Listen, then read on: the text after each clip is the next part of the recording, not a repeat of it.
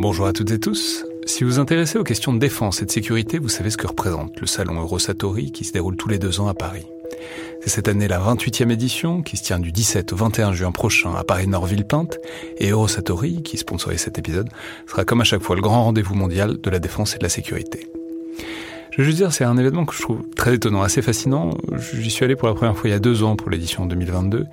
Et euh, vraiment, si vous vous demandez ce qui se fait dans le monde militaire et en matière de sécurité, c'est là qu'on peut voir les dernières tendances, depuis les plus grandes geekeries et les innovations du moment, jusqu'aux grands équipements du futur pour les armées et les forces de sécurité en France et dans le monde. Bref, si vous intéressez de près à ce monde-là, c'est le moment de vous inscrire pour ce qui sera la plus grande édition de l'histoire du salon, avec plus de 1900 exposants et 60 000 visiteurs, vous pouvez le faire en allant sur eurosatori.com.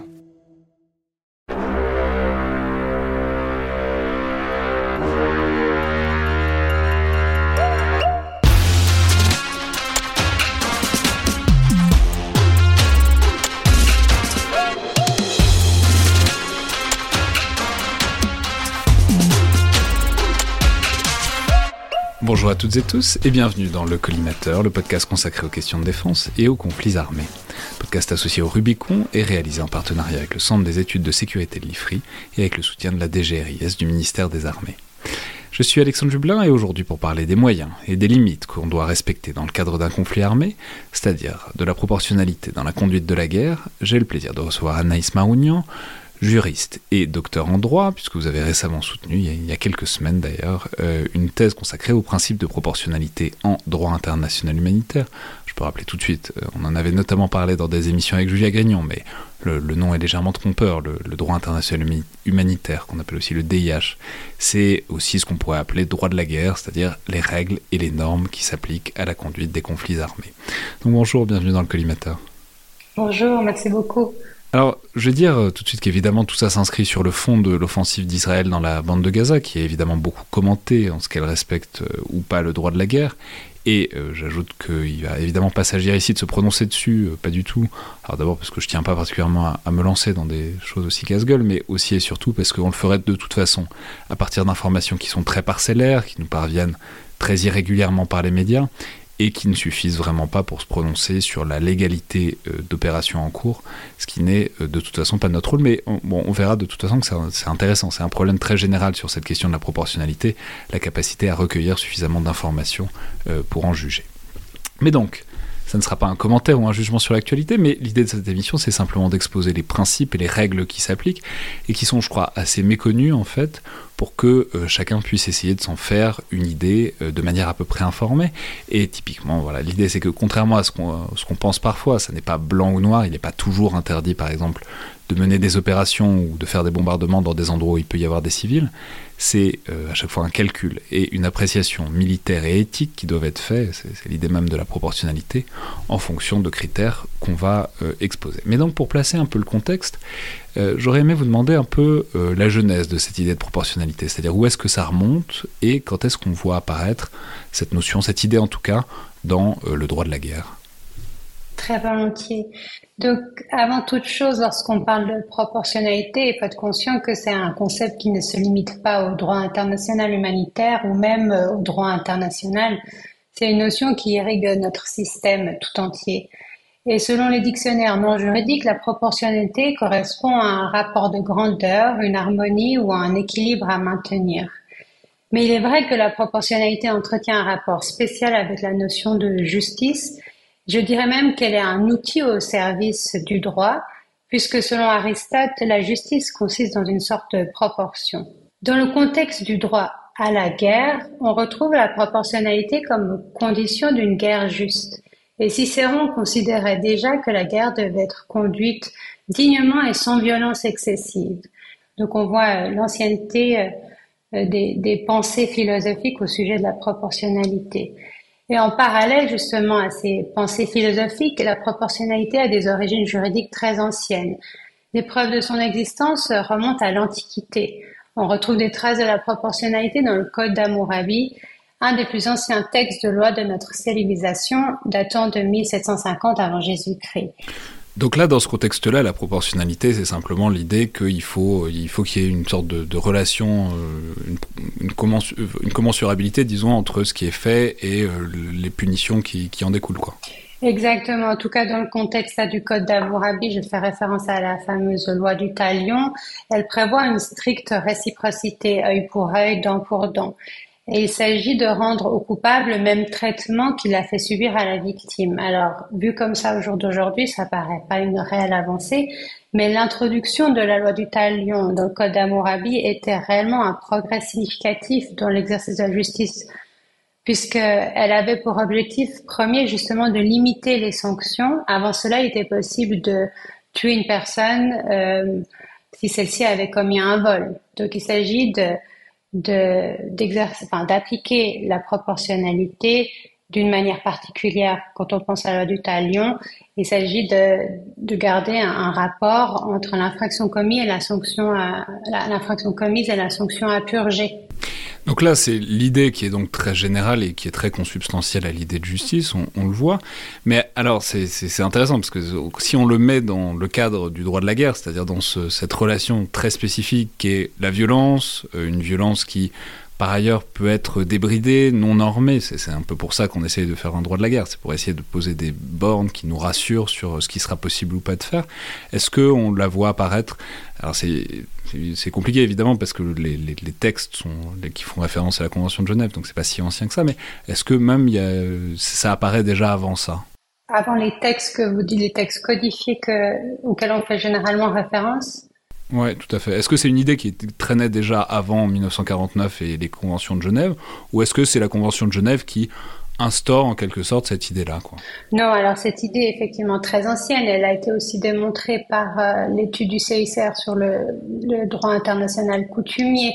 La, règle de la proportionnalité est de nature coutumière et elle, elle relève en fait d'une pratique des États très ancienne et de l'opinion juriste justement dans lequel les États se sentent liés par cette règle.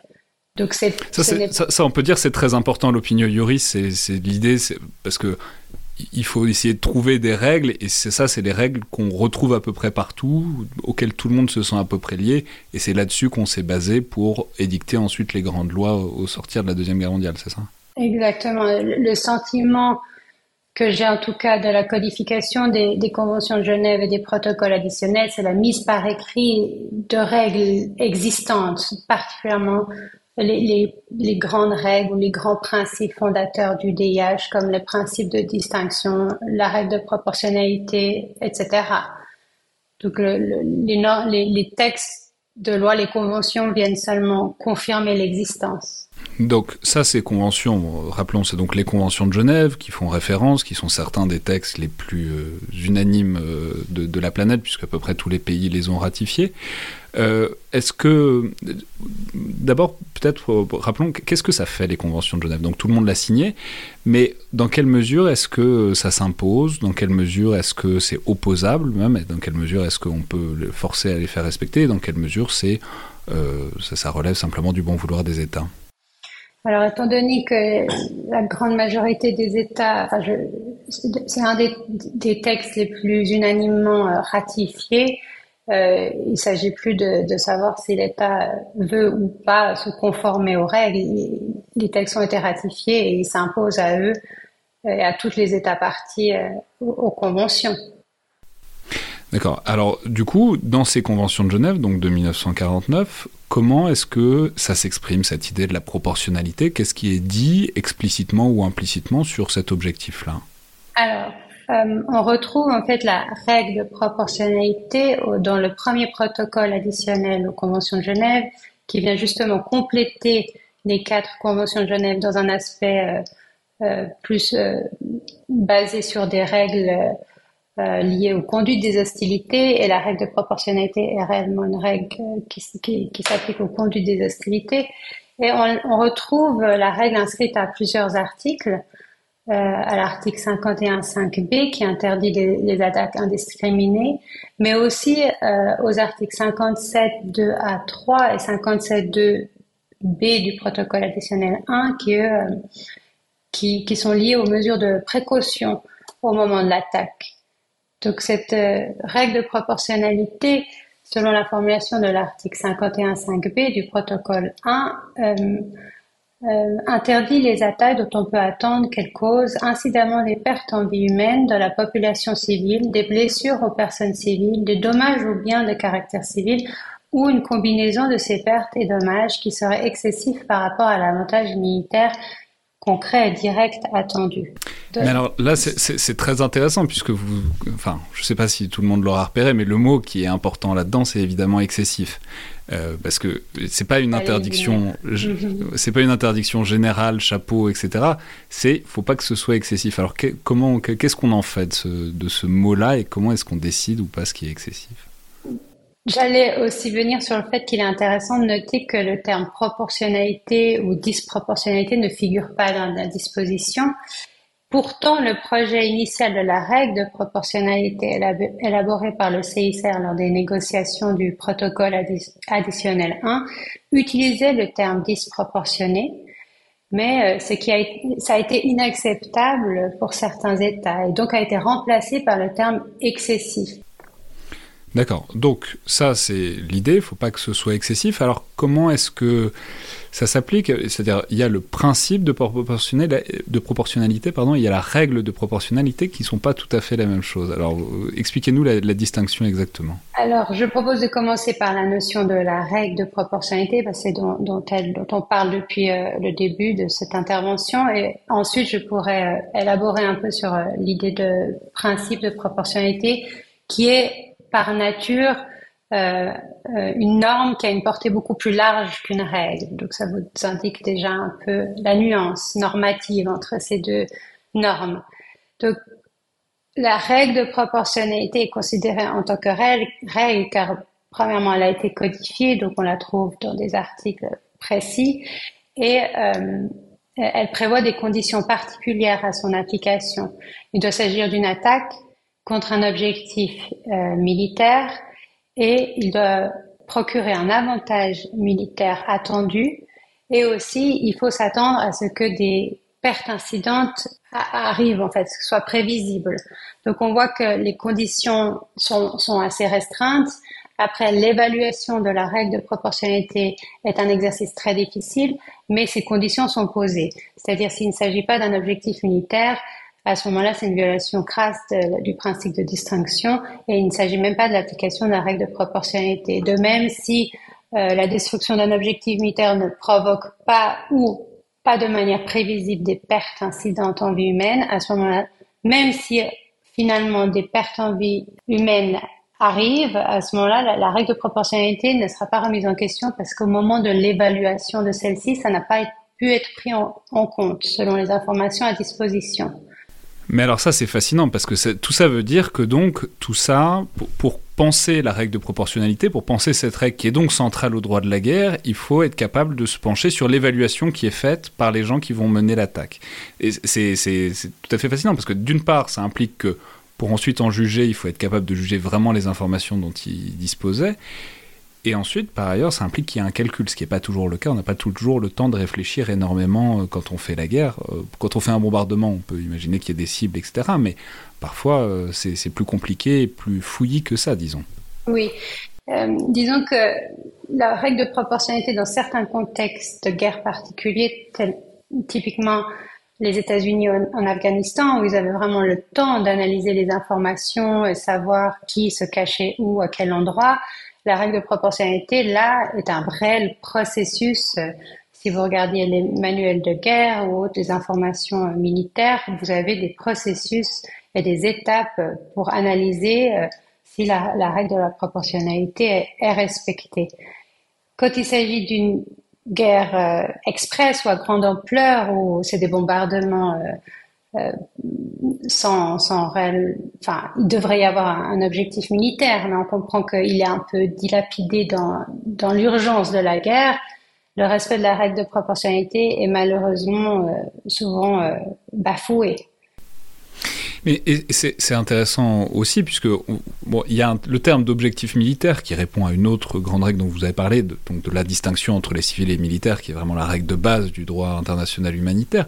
Mais là, sans, on, ne va pas directement commenter ce qui se passe à Gaza, mais typiquement, en tout cas l'argumentaire de, l'armée israélienne, c'est de dire que ben, les objectifs sont dilapidés partout dans la bande de Gaza, se cachent y compris au milieu des civils, etc., y compris dans des bâtiments civils.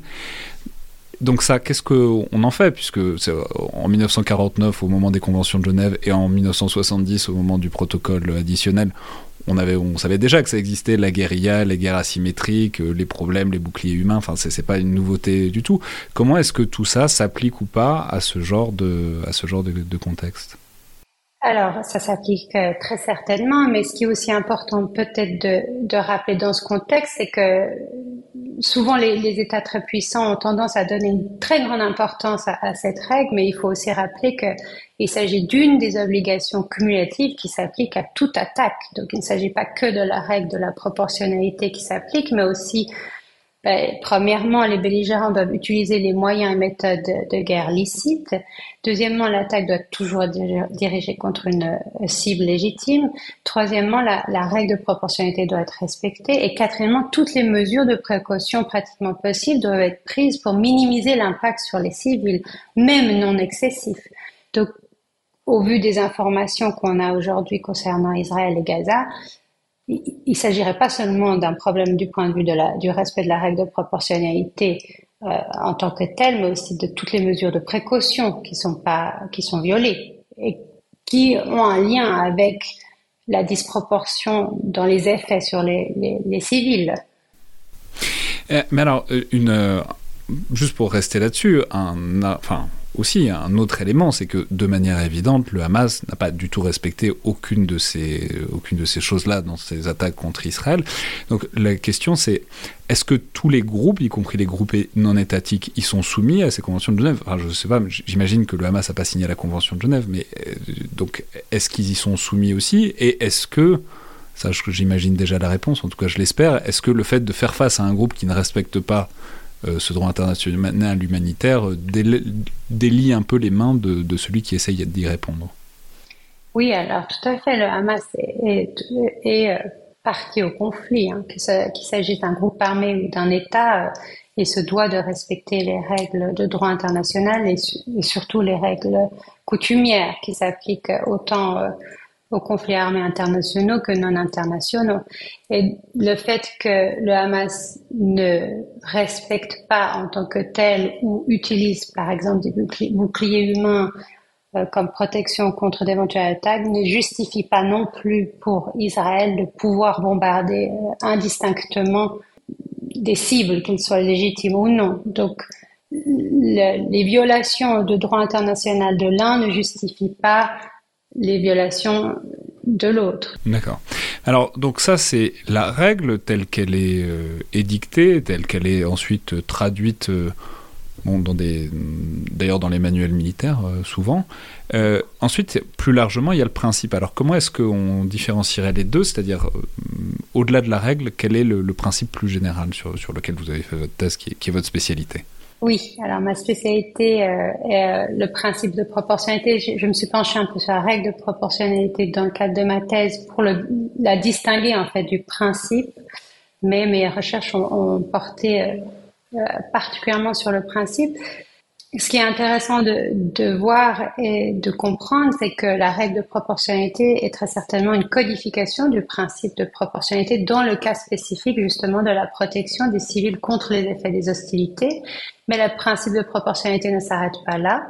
Il est justement un principe parce qu'il a un, caractère euh, euh, de généralité bien plus large que la règle. Ça s'applique à, énormément de dispositions des conventions de Genève et des protocoles additionnels, mais pas à toutes. C'est une particularité du principe de proportionnalité.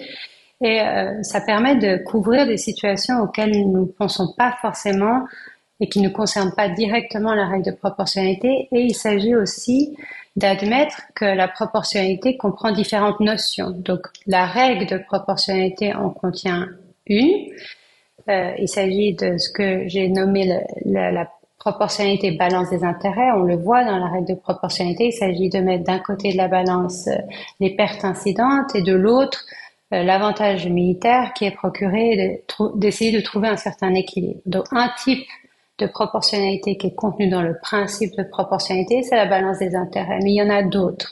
Il y a aussi la proportionnalité qui correspond à, à, ce que j'ai nommé la, la, proportionnalité moyen versus fin. Il s'agit en fait d'une corrélation entre les moyens mis en place et l'objectif à atteindre, sans que nécessairement des intérêts s'opposent, comme dans la règle de proportionnalité. Et cette proportionnalité se confond souvent avec ce qu'on nomme aussi la, condition de la nécessité. Qu'est-ce qui est nécessaire? Mais nécessaire nécessité et la proportionnalité sont très proches l'un de l'autre. Mais alors, dans tout ça, on, voit bien, c'est très compliqué parce qu'il est question de juger de l'intention d'un acteur, fondamentalement, et surtout aussi de sa capacité à juger efficacement de quelque chose qui est par euh, définition très compliqué et très brouillon, c'est-à-dire euh, la guerre. Quoi.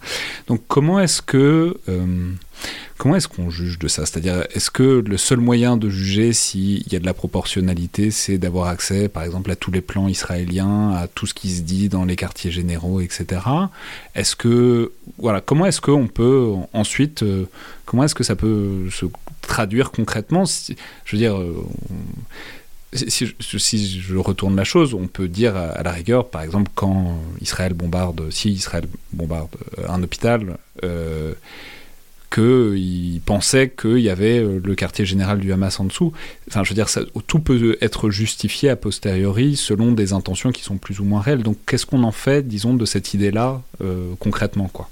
Qui est compliqué, et là on se confronte à la réalité euh, militaire, c'est que les, militaires n'ont pas du tout envie de révéler leur manière de justement évaluer la règle de proportionnalité, parce que c'est ça correspond à des secrets militaires ou à, ça pourrait aussi, il pourrait aussi s'agir de dévoiler des stratégies militaires qui pourraient les, les affaiblir dans d'autres situations. Donc il est vrai que euh, les informations à disposition sont, sont sont toujours très limités.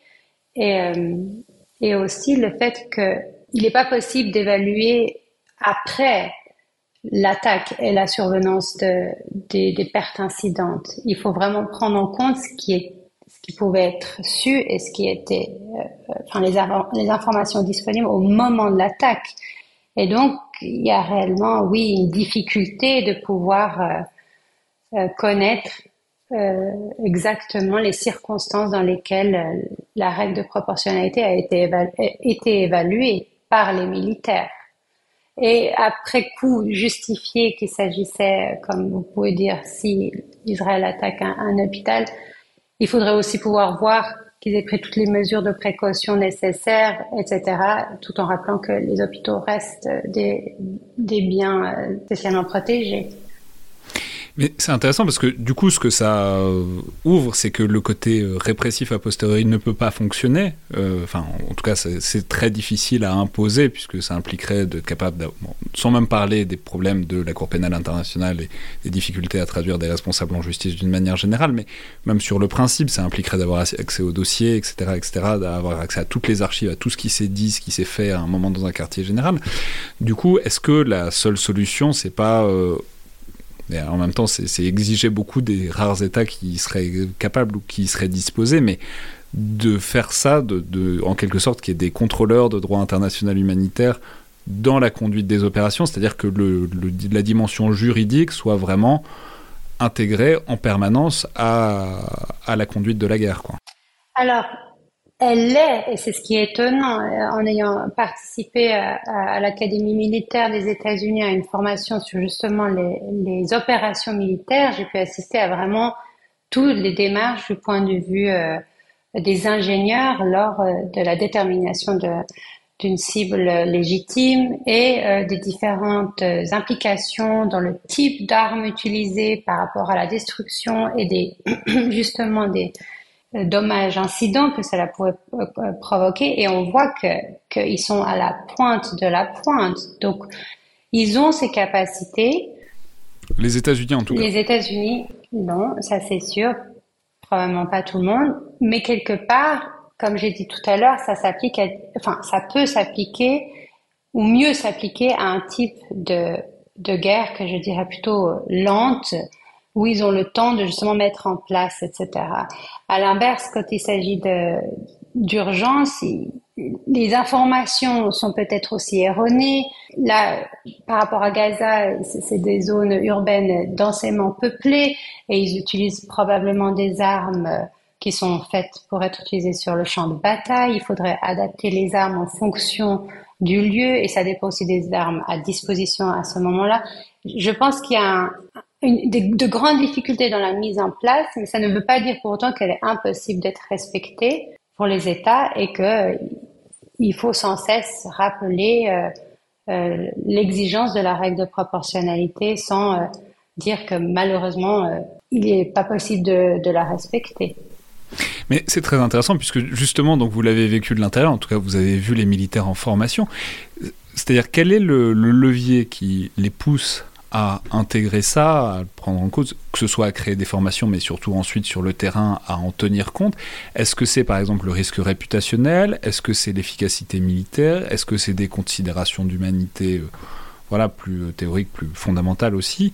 Euh, parce que du coup, ça pose la question de qu'est-ce qu'on peut faire pour faire en sorte que ce droit international humanitaire soit respecté? Est-ce que c'est par l'information? Est-ce que c'est par euh, le débat Est-ce que c'est par l'image que ça, ça donne? Voilà. Quelles est, en tout cas pour les militaires, les raisons, les motivations de respecter tout ça? Bah, disons que quand même la règle de proportionnalité étant une, règle coutumière, même pour les États-Unis qui n'ont pas ratifié le protocole additionnel 1, on le voit, hein, ils, font en sorte de, de pouvoir la respecter. Donc euh, c'est bien plus qu'une inquiétude vis-à-vis de leur réputation, quand bien même des fois on se pose la question si vraiment ils s'inquiètent de, de, cela, mais, mais c'est peut-être l'idée de, de, de, voilà, c'est un crime, en tout cas dans le protocole additionnel 1, et c'est considéré comme un crime de guerre, la violation de la règle de proportionnalité dans les conflits armés internationaux, évidemment. Donc tout ça euh, s'inscrit dans une ambiance juridique qui ne pourrait pas permettre ou légitimer un État de ne absolument pas prendre en considération la règle de proportionnalité dans la conduite des hostilités. C'est un des fondements euh, du DIH. Mais du coup, quand, quand on parle de, de, groupes non étatiques, euh, de groupes irréguliers et de groupes dont on ne sait pas forcément d'ailleurs euh, quel est leur désir d'accéder à ce type de légitimité, je pense évidemment au Hamas en l'occurrence, mais il y a plein d'autres exemples, ça pose la question de comment est-ce qu'on diffuse en quelque sorte ces normes, comment on diffuse ces cadres de compréhension pour que même des groupes qui s'inscrivent en décalage, dans une lutte asymétrique, qui considèrent qu'ils ils ont besoin de recourir à d'autres outils que la puissance militaire dominante, voilà, comment est-ce qu'on les pousse à tenir compte de tout ça euh, eux-mêmes? Il existe des, formations euh, de droit international humanitaire adressées directement aux, groupes armés et ils sont, euh, c'est évidemment euh, peut-être, ils n'ont pas les conditions pour s'informer eux-mêmes de certaines de ces règles, mais en tout cas, l'énergie est mise en place pour que le groupe armé, tout autant que, que les, troupes régulières, respectent le droit international humanitaire les conditions du respect sont souvent plus, compliquées pour les groupes armés, mais ça ne veut pas dire pour autant qu'ils ne s'y appliquent pas. Pour la règle de proportionnalité, typiquement, euh, il s'agit aussi d'un peu d'adapter les notions d'avantage militaire. On peut imaginer que voilà, ce qui est exclu comme avantage militaire dans la règle de proportionnalité, c'est euh, les avantages financiers, économiques, psychologiques. Mais on peut imaginer que quand il s'agit d'un groupe armé qui pourrait euh, détruire un char euh, de la force adverse gouvernementale et qui, pourrait, qui ne serait pas un avantage militaire très important et qui causerait aussi des dommages incidents, on pourrait imaginer que dans ce cas-là, l'effet sur euh, l'énergie et la positivité pour le groupe armé soit pris en compte dans l'avantage militaire tel qu'il ne l'est pas lorsqu'il s'agit euh, de, de, forces euh, gouvernementales. Donc on, peut adapter les, les, notions et les exigences pour les conditions du groupe armé, sinon ça voudrait simplement dire qu'ils sont exclus du respect du DIH et à ce moment-là c'est c'est pas idéal. mais ils sont mais ils sont de toute façon bornés par toutes les autres exigences. Ce que je veux dire, c'est que c'est ça qui est intéressant, c'est que donc, cette règle de proportionnalité, vous l'avez très bien dit tout à l'heure, c'est-à-dire il y a un calcul, plus ou moins mathématique, plus ou moins, c'est un jugement en tout cas, euh, de, de, mettre les, les, dommages causés les moyens employés contre l'efficacité de l'avantage militaire qu'on veut en retenir, il reste quand même tous les autres principes, notamment les trois autres du droit international humanitaire, c'est que de toute façon on ne cible pas les civils, voilà, de toute façon il faut, euh, il faut un objectif licite, etc. C'est-à-dire, quand bien même il y a un côté un peu, un peu négociable, disons, avec ce, ce principe de proportionnalité, les trois autres le sont beaucoup moins. Oui, oui, tout à fait. Ils ne se, dérogent pas euh, au respect de la règle de proportionnalité ou, peu, ou quelconque autre principe du DH en raison de leur qualité de groupe armé. Merci beaucoup, Anaïs Maronian. Merci à vous. Alors je vais signaler pour ceux que tout ça intéresse, alors évidemment il y a votre thèse que vous avez soutenue il y a quelques semaines, félicitations d'ailleurs, mais euh, qui sera, j'espère, j'imagine, publiée un jour, mais au-delà de ça, vous avez parlé de votre séjour à West Point sur le site euh, de l'Académie de West Point. Il y a notamment un certain nombre de papiers en anglais que vous avez fait sur euh, cette notion, enfin sur ce principe de proportionnalité, que je mettrai en lien d'ailleurs de la description de l'épisode. Merci beaucoup. Merci à vous.